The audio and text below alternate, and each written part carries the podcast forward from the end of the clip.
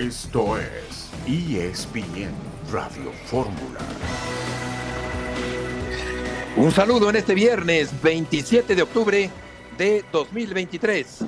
Estamos aquí en esta emisión multimedia de ESPN Radio Fórmula. El Génova le ganó 1 por 0 al equipo de la Salernitana. Guillermo Ochoa fue titular con el equipo de la Salernitana.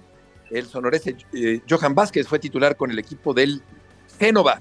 Arranca la jornada 14 del fútbol mexicano con dos partidos, Necaxa Pumas y Mazatlán contra el equipo del Querétaro. Héctor Huerta, buenas tardes. Hola Betito, ¿cómo estás? Qué gusto saludarte. Hoy es viernes sotanero, ¿verdad? Hoy nos toca puros equipos así, como para divertirse mucho, Betito.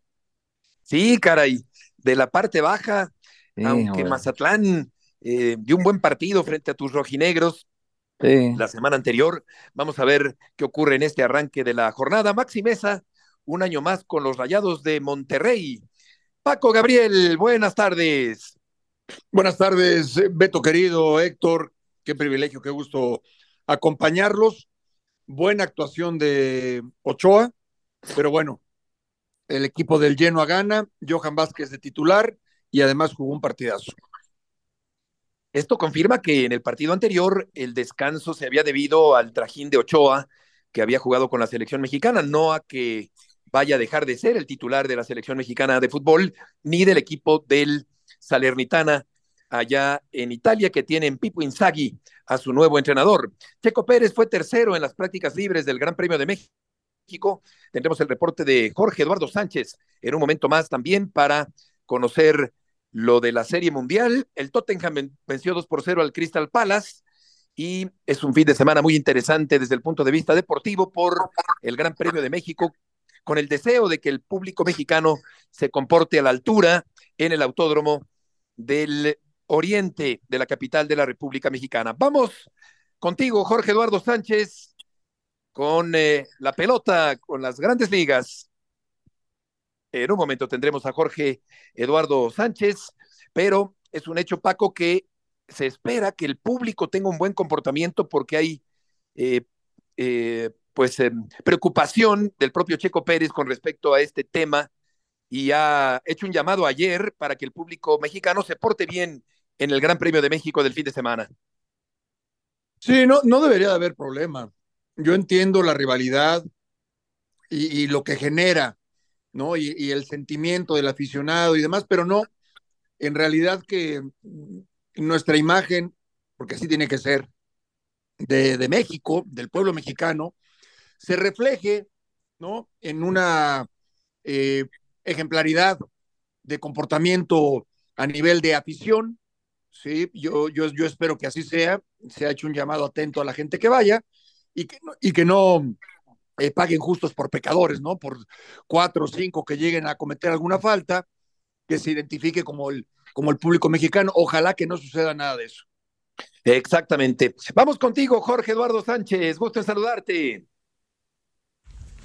Hola Beto, amigos de ESPN Radio Fórmula. Pues estamos listos para el arranque de la Serie Mundial este viernes en eh, Arlington, Texas. Los Rangers parten como favoritos para ganar el clásico de otoño ante los Arizona Diamondbacks. Es una serie mundial inédita. A ganar cuatro de siete juegos. Hoy abre por eh, Arizona Zach Gallen, mientras por los Rangers lo va a hacer Nathan Eovaldi en un duelo de derechos. Pues ya veremos quién se impone. Son dos equipos que trabajan de manera diferente para conseguir carreras. Texas lo hace normalmente de una manera muy explosiva por la vía del cuadrangular, mientras Arizona elabora, construye un poquito más sus carreras.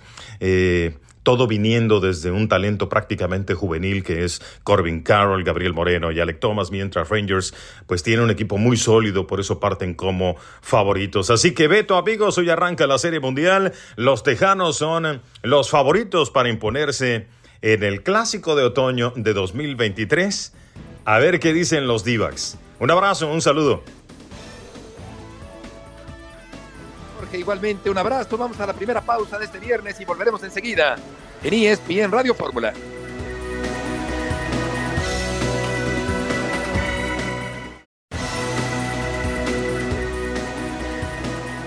Son partidos que probablemente se asemejan más a lo que va a ser eh, los juegos finales de liguilla. Entonces, por esto, sin duda que es un partido especiales que pueden nos dar muchas, muchos ensinamientos, pueden nos traer muchas, muchas cosas a usar allí a frente en un futuro muy próximo. ¿Volvió la forma en cual se fue el Tan Ortiz? Hola Jorge, eh, muy buena pregunta. Eh, la verdad, eh, sabemos cómo es el fútbol, sabemos que muchas veces van a ver, venir mejores ofertas o mejores situaciones para, para alguno y las van a tomar, eh, tanto como futbolistas como entrenadores, siempre para crecer. Y pues estamos expuestos a eso. Entonces, eh, tal vez las maneras eh, fueron un poco complicadas, pero bueno, no nos compete a nosotros, nosotros nos dedicamos a, la cancha. Va a ser un lindo partido, creo que, que va a ser muy bueno para, para los televidentes también, va a ser algo muy atractivo para todos el muy inteligible portuñol de Jardiné y Henry Martín, hablando del partido que ciertamente puede ser interesante, puede ser atractivo, siempre y cuando haya eh, banderas desplegadas por parte de Monterrey América en este buen partido. Como siempre, la muy puntual información del América. Gusto en saludarte. Hola Beto, ¿cómo estás? El gusto es todo mío. Traemos noticia de último minuto. No es positiva para las Águilas del América porque nos han confirmado que Julián Quiñones está descartado para el duelo contra los wow. Rayados de Monterrey. El naturalizado mexicano, delantero colombiano de nacimiento, eh, tiene un problema muscular en uno de sus aductores y por esta razón el cuerpo técnico encabezado por Andrés Jardine ha decidido no llevarlo a tierras regiomontanas no va a estar en el partido ante los Rayados de Monterrey, se queda en la Ciudad de México para seguirse rehabilitando, para tratar de estar disponible a media semana contra San Luis o la próxima semana ante los Cholos de Tijuana. Lo que es una realidad y se los podemos confirmar en este momento es que Julián Quiñones no juega el partido ante Rayados, está totalmente descartado. En el caso de Kevin Álvarez, el lateral derecho, como lo vinimos comentando toda la semana, sí ha podido entrenar con el resto del equipo a pesar de la sobrecarga muscular. Sin embargo, también nos enterábamos que ha tenido por ahí algunos síntomas o, o se ha resentido de un problema de pubalgia, entonces es probable que tampoco pueda estar en el duelo ante los Rayados o al menos no de inicio. Esto se va a definir el sábado, horas antes del encuentro, pero lo que ya tenemos confirmado es que Julián Quiñones no juega ante Monterrey. Es la nota del día porque sin Valdés y sin Quiñones Así pierde es. potencia ofensiva en América, aunque claro que tiene mucha gente, César, tiene sobra de jugadores capaces en el frente ofensivo. Sí, sí, esa es la gran ventaja con la que hoy trabaja Andrés Jardín, el gran plantel que han podido co conformar en estos últimos torneos. Lo que me han dicho es que lo más probable es que veamos a Jonathan Rodríguez jugando esa segunda punta al lado de Henry Martín, algo muy parecido a lo que hacía en Cruz Azul al lado del Chaquito Jiménez, y el que tomaría el sitio de extremo izquierdo sería Brian Rodríguez. Entonces, son nombres eh, también de peso que no, no, no, no desmeritan en nada, a pesar de que Julián Quiñones es una de las estrellas de la Liga MX. Entonces parece que no habrá mayor dificultad, simplemente tendrá que encontrar su mejor versión futbolística del América en este partido contra Monterrey, con las ausencias confirmadas que ya tiene, pero Jonathan Rodríguez en el lugar de Quiñones y Brian Rodríguez por el lado izquierdo serían las modificaciones. Oye, César, te saludo con mucho gusto. Entonces sería de medio campo hacia adelante Jonathan Dos Santos, Fidalgo, Luego del lado derecho, me imagino que Leo Suárez o Sendejas, por ahí no sé quién, uh -huh. tú nos puedes confirmar. Henry Martín, detrás del Cabecita Rodríguez, Brian por la izquierda. Sigue siendo un ataque muy poderoso, este César. Sí.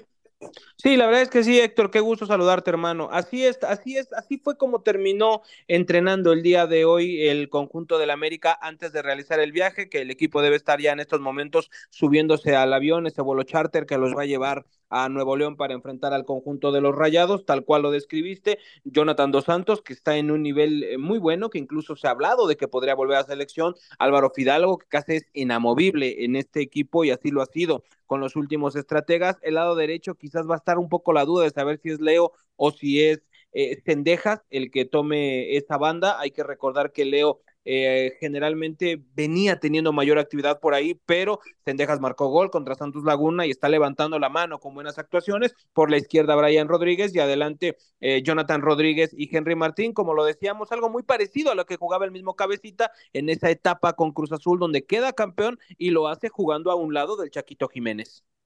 César, muchas gracias por la información. Saludos, excelente tarde. Buenas tardes. Del otro lado, Paco eh, Monterrey, con muchas bajas. Eh, ahora escuchamos a Oscar Gallardo. Y la más reciente, la de Moreno, que se lastimó en el calentamiento previo al partido de media semana. Sí, hay ausencias, Beto, Héctor. Hay ausencias notables en ambos equipos. Eh, ha sufrido más con esas ausencias Monterrey, evidentemente. Esta ausencia de América, bueno, tanto la de Valdés como la de Quiñones, pues sí eh, genera incertidumbre, incomodidad para el trabajo del técnico, pero yo creo que son planteles, sobre todo el de América, que tiene para sustituir, ¿no? En determinado momento en ataque, sobre todo donde tienes muchas opciones, y, y, enfrentar de la mejor manera el partido con Monterrey. Hay que pensar que estos dos equipos se van a meter a liguilla y que son candidatos al título, y pensar también que sus planteles estarán lo más completo posible ya con miras precisamente a buscar el, el título en unas eh, semanas más adelante. Y después el trabajo del Tano y de Jardiné, ¿no? Porque tienen relación directa. Se fue el Tano a Monterrey y llegó Jardiné, ¿no? O sea, de manera inesperada, tanto la salida del Tano como la llegada de Jardiné. Exacto, y es un duelo en la cumbre porque hay pocos puntos de diferencia entre América y Monterrey. El América con 30, Monterrey tiene 23 primer lugar y tercer lugar del Campeonato Mexicano. Un buen partido, así se espera para este fin de semana allá en la cancha del equipo de Monterrey. Vamos contigo, Oscar Gallardo, con el reporte del equipo de Rayados. Adelante, gusto en saludarte. ¿Cómo estás, Heriberto? Fuerte abrazo, amigos de ESPN Radio Fórmula. Esta tarde Jesús Gallardo estará en conferencia de prensa de cara al compromiso ante las Águilas del la América. Después de la conferencia, Monterrey tendrá el entrenamiento en punto de las 5 de la tarde, tiempo del centro de México, en las instalaciones del Barrial. Se espera que Fernando Eltano Ortiz defina el 11 para enfrentar al equipo de Coapa. Hay que recordar el tema de los lesionados Edson Gutiérrez, Héctor Moreno, Sergio Canales, Jordi Cortizo, Rodrigo Aguirre, Erika Aguirre y Axel Grijalva no estarán a disposición para este compromiso. Además, Joao Rojas continúa en la etapa final de su rehabilitación. Existe una ligera posibilidad de que pueda estar en la banca, sin embargo, habrá que esperar hasta el entrenamiento de más tarde. También Germán Berterame en los últimos días entrenó al parejo y podría aparecer en la banca este sábado en el gigante de acero. El resto de los elementos prácticamente a disposición y el Tano estaría enviando un cuadro similar con el cual inició hace algunos días ante los Cholos de Tijuana. Ya sin Héctor Moreno. Hay que recordar que Héctor estaba en un principio como titular, pero apareció el juvenil César Bustos. Sin embargo, la buena noticia es que Estefan Medina ya se recuperó, por lo cual se espera que el defensor colombiano esté en la defensa del Monterrey. Es el reporte de Rayados. Muy buenas tardes. Oscar, muchas gracias por la información. Canales, Gobea, Joao, Moreno, Cortizo, Los Aguirre, un auténtico hospital, eh, Héctor, el equipo de Monterrey, para enfrentar al América. Aún así puede haber paridad de fuerzas en este partido. Sí, súmale, súmale a Berterame, que también es muy importante, Beto, pero, pero también al, igual que el América tiene un fondo de armario muy fuerte también. Tú puedes armar una delantera ahorita con qué te gusta, puedes poner a, a, a Funes Mori, que ya está listo, Maxi Mesa, y puedes poner adelante probablemente a un joven que está en la cantera, que García que acaba de meter un gol, o puedes meter también a Ponchito más adelantado, Ponchito González.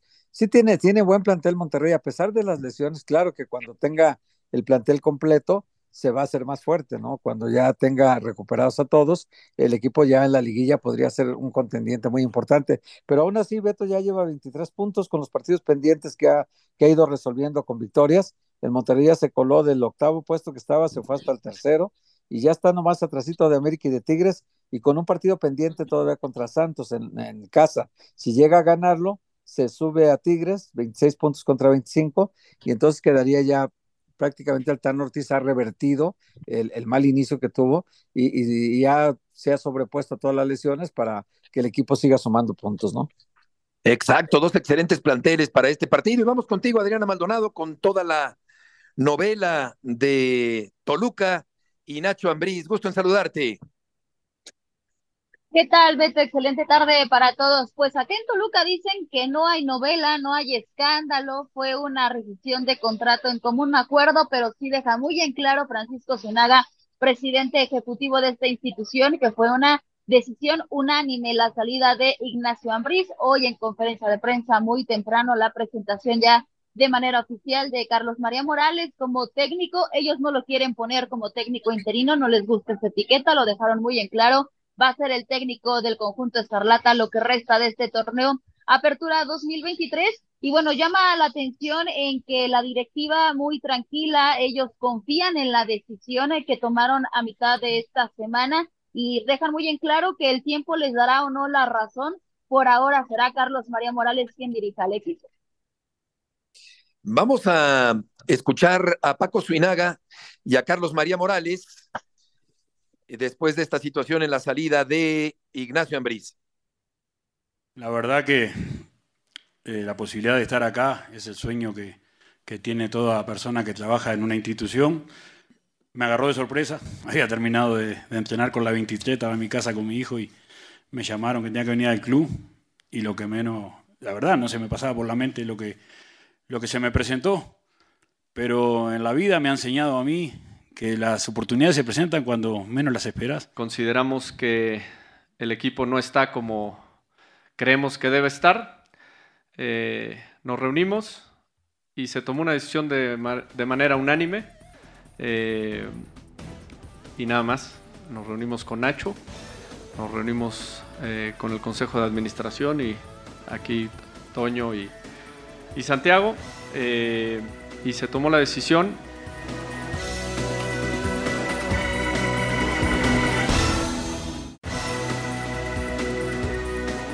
De regreso, Héctor, con Adriana Maldonado en esta tarde en ESPN Radio Fórmula. Gracias, Beto. Saludo con mucho gusto, Adriana. Eh, oye, Adriana, te, te, hago una pregunta si estás enterada de... Yo entiendo que lo citaron para una evaluación eh, con Antonio Nelson Ciña, con Santiago y con Fernando Zuinaga y, y Francisco Zuinaga. Y lo que le, le comentaron es que, bueno, pues que, que, qué pasaba con el equipo, ¿no? Que no, no correspondía el octavo lugar a la calidad del plantel que tiene el Toluca y creo que algo así como que no encontraron de buen humor a, a, Nacho Ambriz ese día y que bueno, pues dijo, si no les gusta, pues ahí está su equipo y ahí nos vemos, ¿no? Prácticamente que fue muy corta la cosa, un poquito áspera y que ahí se determinó que, que él se iba y que la directiva le aceptaba que se fuera, ¿no?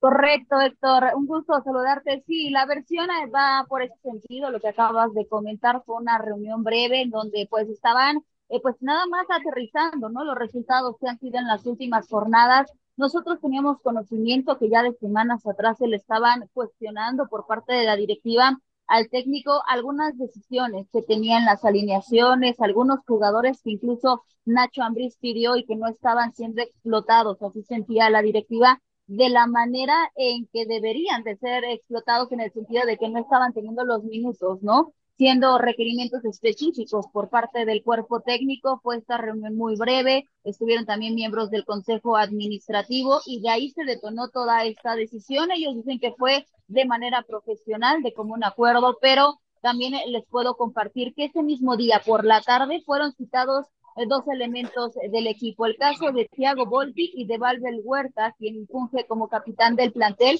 y también hubo sacudida para eh, los jugadores, para el equipo. Se les exige de manera inmediata, por así decirlo, que en el calendario les quedan eh, partidos ante San Luis, ante Puebla, Santos y Mazatlán, y este equipo les pidieron que tiene que calificar de manera directa a la liguilla. Entonces, no solamente fue esta decisión con el cuerpo técnico, sino que también hubo sacudida con el plantel. Adriana, muchas gracias por la información. Gracias, Beto. Excelente tarde. Les mando un fuerte abrazo. Igualmente, buenas tardes. Yo también, Paco, tengo entendido que salieron chispas de esa reunión que desembocó Seguramente. en ese fulminante y sorpresivo de Nacho Ambriz. Seguramente, seguramente, porque no, no hay otra forma de explicarlo. No hay otra forma de explicarlo. Así fueran los peores resultados, de acuerdo para la, a la directiva, esperas a que termine el torneo. Y una vez que termine el torneo, de acuerdo a los planteamientos, porque hay una estructura en cuanto a la eh, hoja de ruta de un equipo al inicio del torneo. Y con base en eso, si se obtienen o no los objetivos, ya tomas la decisión de renovar o, despedir al técnico, no ahorita. Entonces eso me hace pensar que fue evidentemente una, un, un, tema que fue más allá de los resultados. Yo no sé cómo fue la reunión, desconozco quién estuvo, pero cuando hay más de, de, de, de, uno, ¿sí? que puede ser el presidente o a veces el dueño, con el cuerpo técnico, cuando hay más de uno y aparece o el director deportivo o el presidente o una junta de consejo, sí. esas juntas de consejo son no, no hay te encargo, ¿eh? eh donde todos pretenden saber y todos pretenden opinar y a veces cuestionar y a veces incomodar al técnico, que bueno, al final pues es un empleado el técnico, ¿sí? Y también la gente del consejo puede eh, eh, cuestionar y demás. Hay que ver la forma, hay que ver el tono. Y conociendo a Nacho, pues seguramente habrá dicho, ¿sabes qué? No me está gustando esto. No vamos a replantear los objetivos a estas alturas, me parece. Y, bueno, pues si no les gusta, pues ahí nos vemos. Me parece que pasó por ahí. Me parece que es eso. Y, y porque la explicación de Francisco Suinaga es, no estamos conformes con los resultados. Estoy seguro que no, solamente son cuatro victorias, pero ese no es motivo, no es motivo para, para despedir a un entrenador. Claro, tuvo que haber algo más, algo serio también en, esa, que, en esa reunión. ¿Sabes qué pasa, Beto? Que también eh, creo que el trato diario de Nacho con el jugador se va desgastando, se va desgastando, y uno no se explica por qué Carlos González le regalas ocho goles ahorita que lleva a Tijuana, te lo regala, lo sacas de tu equipo, y no tienes tú un, un, sustituto que te, que te garantice, ¿no? Robert Morales no ha sido lo que se esperaba, Pedro Raúl Garay tampoco. Entonces, tú tienes un muy buen centro delantero como Carlos González y tienes a Camilo Zambeso ahí para hacerle presión, pues sacas a los dos, traes a Robert Morales y a Pedro Raúl, no, no han servido para gran cosa en este torneo. Eh, luego te deshaces de Leonardo Fernández y, y, traes a Tomás Belmonte, que casi no juega, juega muy poco también, y, te vas deshaciendo de jugadores, Oscar eh, Aret Ortega, que estaba en el América, ¿te acuerdas? Ahora estaba en Toluca el torneo pasado. Y bueno, estas bajas de jugadores que a veces no se lo explican, sobre todo a mí me parece que lo de Carlos González es un autogolazo que se metió el Toluca, ¿no? Dejarlo ir a Tijuana de esa manera y, y, bueno, que, haga, que tú ves que está en la tabla de goleo arriba empatado con Harold Preciado y son goles que el Toluca ya no tiene ahorita, ¿no? Claro, eh, y le trajeron a muchos. Eh, la otra noche Mauricio Imay hacía un recuento numerosísimo de refuerzos que el Toluca le llevó a Nacho. No, pues es un equipo nuevo, Beto. Es un equipo nuevo. No sé hasta qué punto se convierta automáticamente en un candidato para Cruz Azul, por ejemplo, Ignacio Ambriz. Vamos contigo, Jesús Bernal. El Guadalajara juega en el Jalisco frente a los Tigres. Pasión, determinación y constancia es lo que te hace campeón y mantiene tu actitud de ride or die baby. eBay Motors tiene lo que necesitas para darle mantenimiento a tu vehículo y para llegar hasta el rendimiento máximo. Desde sobrealimentadores, sistemas de sonido, tubos de escape, luces LED y más. Si buscas velocidad, potencia o estilo, lo encontrarás todo en eBay Motors. Con más de 122 millones de piezas, siempre encontrarás justo lo que buscas. Y con Guaranteed Fit de eBay, tienes la garantía de que tu pieza quede perfectamente a la primera o se te devuelve tu dinero. Porque con eBay Motors, quemas llantas y no tu dinero. Con las piezas que buscas, a los precios que quieres, tu auto se convertirá en el MVP que te dará el triunfo. eBay Motors. ebaymotors.com Solo para artículos elegibles se aplican restricciones. Saludos Beto, compañeros, muy buena tarde. Mañana será este enfrentamiento a las 7 de la noche, tiempo del centro de México, con mucha expectativa en la ciudad por parte eh, de los aficionados de la añoranza, ¿no? De, de, recordar y remembrar tal vez su infancia, su juventud, cuando les tocaba asistir a los partidos ahí en el inmueble de la calzada Independencia y donde el Guadalajara buscará su tercera victoria de forma consecutiva. Ya vencieron al Atlas, derrotaron a Puebla la semana pasada y ahora viene este compromiso que les puede servir en caso de ganar para poderse afianzar en la zona de clasificación directa a la liguilla. Hoy Chivas es sexto lugar con 21 puntos, entonces necesita ese triunfo para sostenerse ahí. El técnico Belko Paunovic ha trabajado prácticamente con el mismo plantel que venció al Puebla la única duda que tiene es la de Chiquete Orozco, que se lastimó justo en este partido. Si está apto, podría jugar, si no, será Mayorga el que tome su lugar. Entonces iría Chivas con el Guacho Jiménez en la portería, Mozo, Pollo Briseño, el Tiba Sepúlveda y Mayorga o Chiquete en la lateral izquierda tres mediocampistas con el Oso González, Pocho Guzmán y Nene Beltrán, y en el ataque Isaac Brizuela, Ricardo Marín y Roberto El Piojo Alvarado. Es el once que estará presentando Belko Paunovic para el partido del día de mañana contra los Tigres, Beto. Hola Jesús, qué gusto saludarte.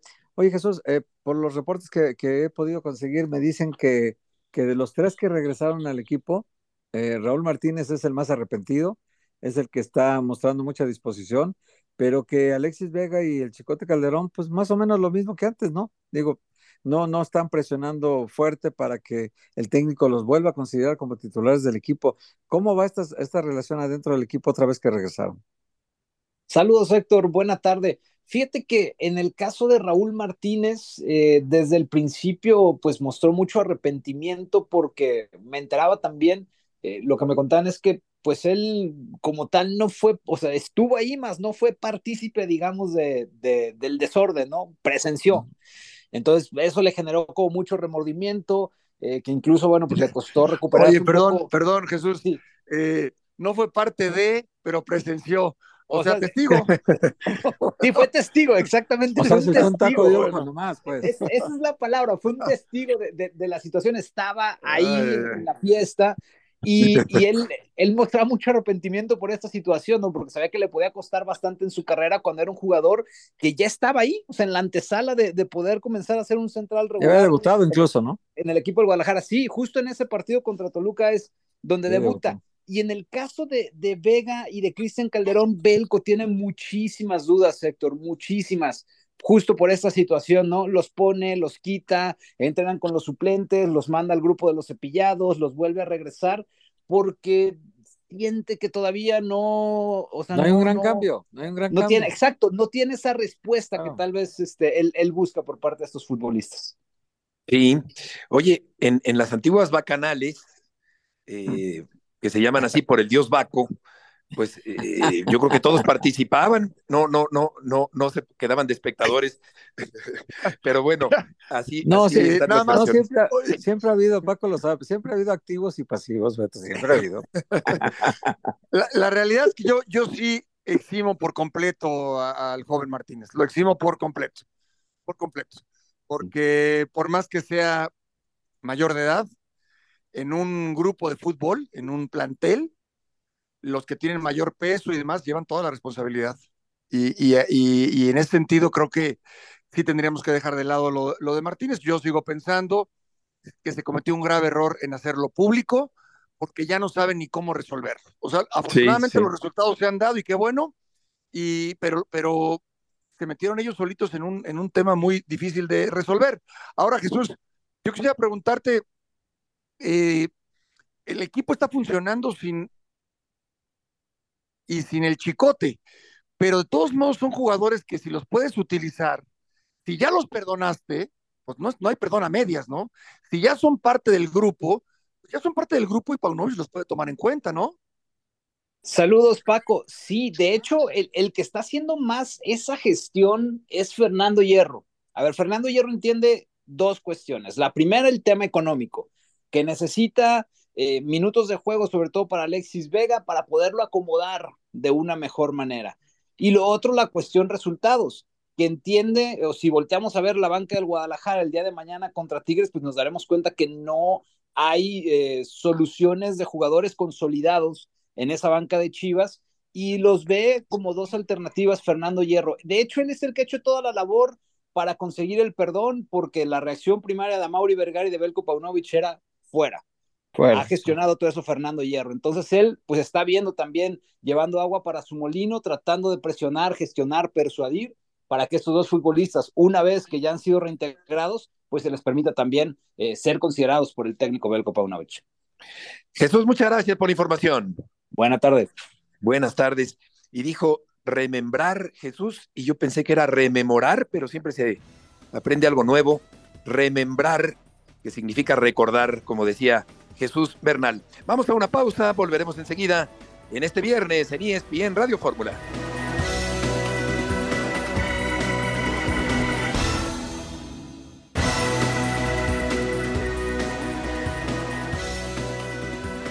Aquí estamos de regreso en la emisión multimedia de ESPN Radio Fórmula y vamos a escuchar bien el clásico entre el Barcelona y el conjunto del Real Madrid. Vamos a escuchar a continuación las voces de Carlo Ancelotti y de Xavi, el técnico del Barcelona. A mí es un partido que me gusta, ser, ser, no digo protagonista, principal, porque el entrenador es el protagonista principal solo cuando pierde. Eh, pero me gusta, eh, son partidos que prepararlo eh, es una ilusión, te da mucha motivación. Eh, creo que la dinámica es buena, eh, creo que es mejor momento para jugar un gran partido. No, no, no, al final es sensaciones y jugarán los que estén mejor, los que estén al 100%.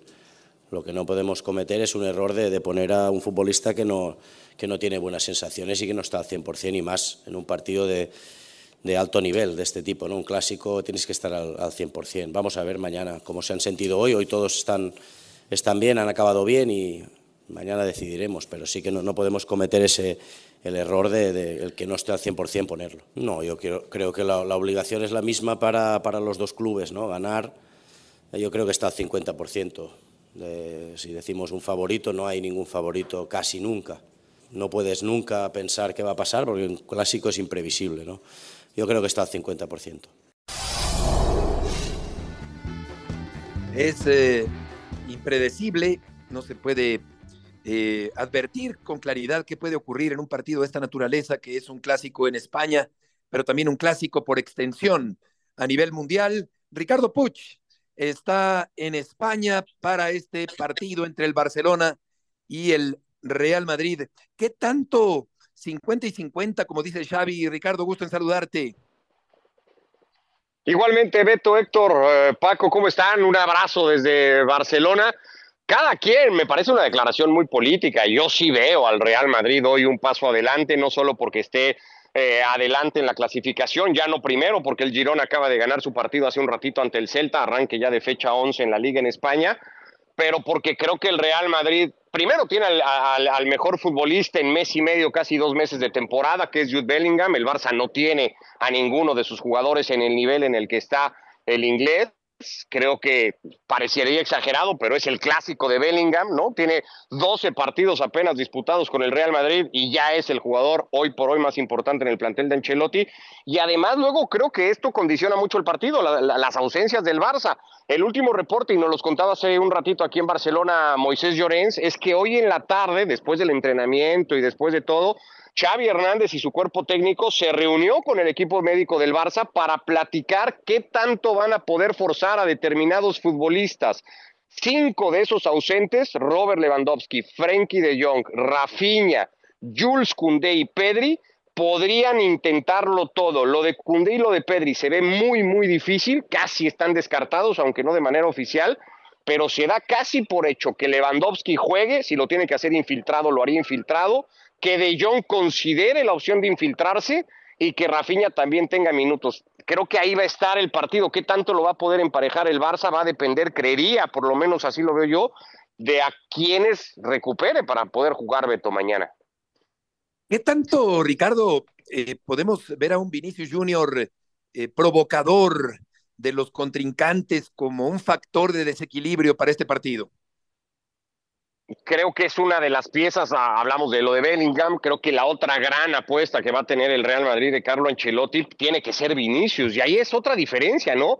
Mientras en el Barça va a haber muchos futbolistas que podrían debutar en un clásico por edad, Vinicius es parte de este grupo muy grande. Mañana podría haber de los 22 titulares, solo para darnos una idea, de los 22 titulares entre estos dos equipos, podría haber hasta 12 futbolistas por debajo de los 23 años, que hablando de dos de los equipos más importantes en el mundo, me parece muy significativo, porque lo habitual es que en estos equipos jueguen futbolistas ya mucho más hechos, ¿no? Mucho más consolidados. Vinicius es parte de este grupo de, de jóvenes jugadores, pero va a jugar su decimoquinto clásico, ¿eh? Mañana aquí en Montjuic ante el Fútbol Club Barcelona. Es decir, esa es creo la, gran diferencia, la, la rodada, la experiencia que hay de un equipo a otro y en eso, la ventaja que lleva el Real Madrid, pues Vinicius tiene que ser uno de los estandartes. Yo creo que es fundamental. Es importante, Beto, Paco, Héctor, que aquí en Barcelona hay duda de cuánto va a condicionar la apuesta de Xavi, por ejemplo, de si Cancelo va a ser el lateral derecho titular o si va a optar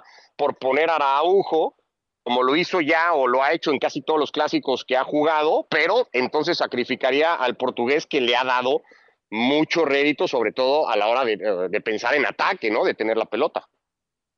Hola Ricardo, qué gusto saludarte. Oye Ricardo, y obviamente se, se, va a jugar en un escenario diferente, ¿no?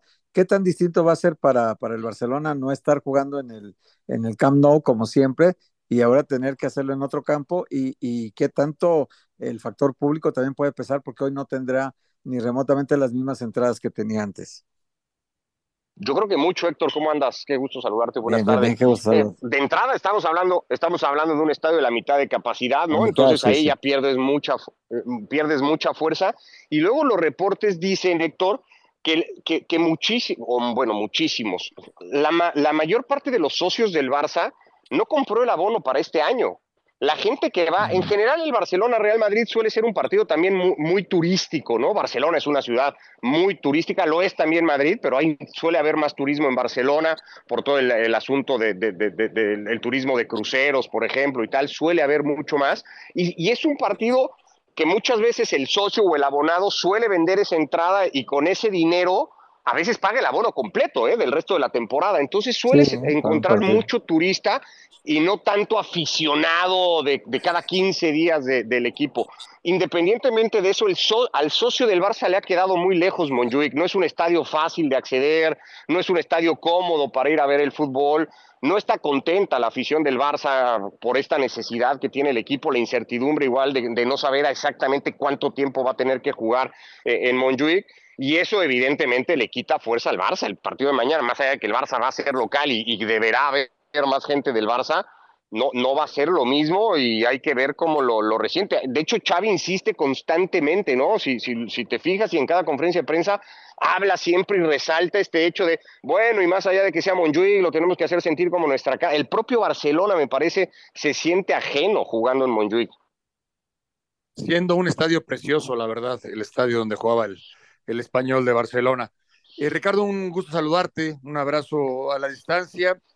Eh, a ver tus sensaciones, hablando tanto del, tema de las sensaciones, ¿no? Que mencionan tanto Xavi como Ancelotti.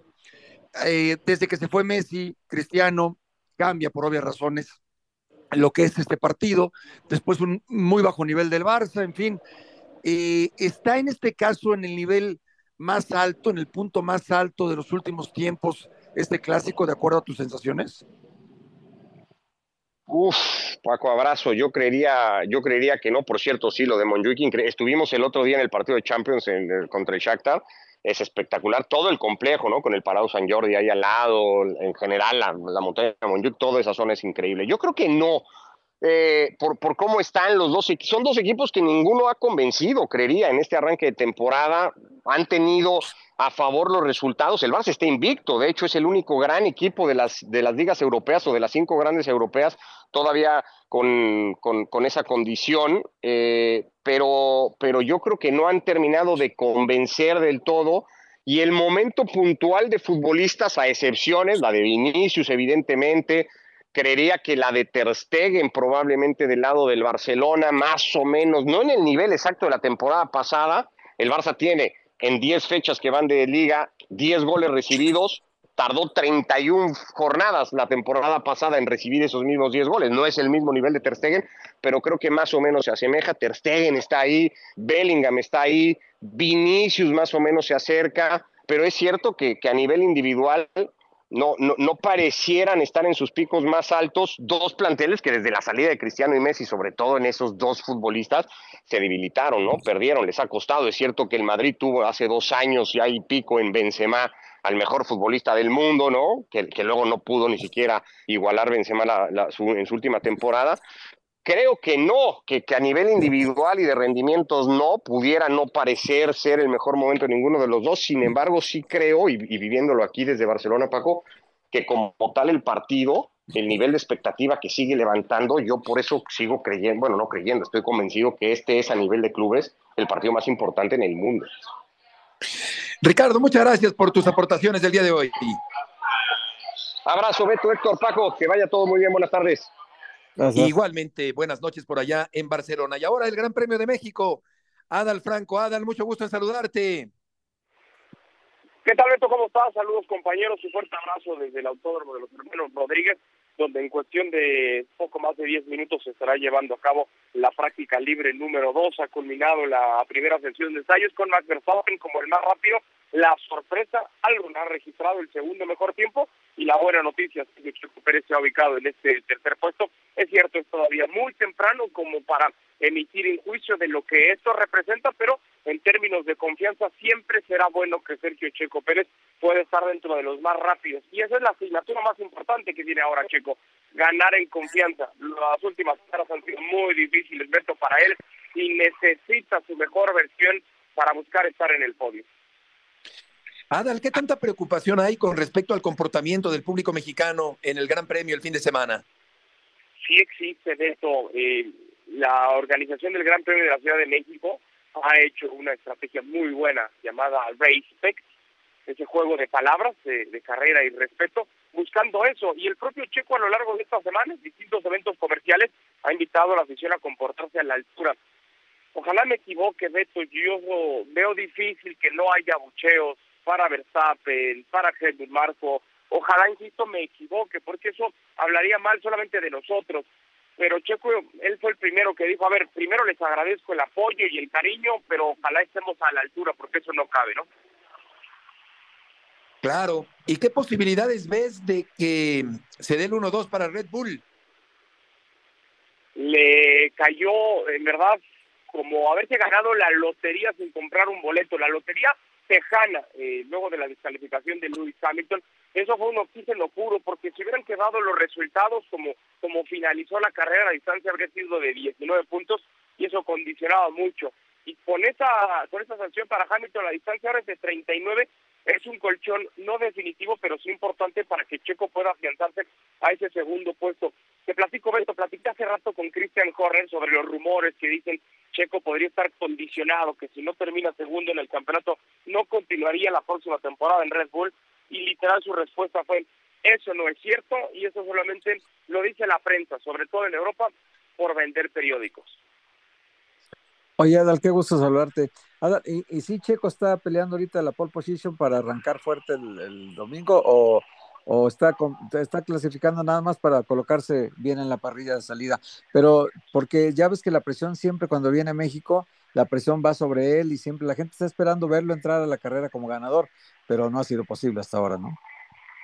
Sí, su mejor registro ha sido un tercer puesto, que creo ese debería de ser el objetivo de Checo, llegar al podio se antoja difícil, se antoja difícil que pueda conseguir la pole position, no imposible, tiene un auto al cual se le favorecen las condiciones acá en México por la altura, la, lo ligero que es el aire acá, factor a considerar siempre es la temperatura de, de los frenos. En ese sentido tiene un buen auto. El tema es que también está apretando y fuerte Mercedes, sobre todo con Hamilton. Los Ferrari también podrían, podrían dar pelea, pero yo, yo insisto, Está difícil para Checo pensar en la victoria, claro que él lo desea. El objetivo es el podio. Y si Checo este fin de semana se sube al podio, misión cumplida, ¿eh?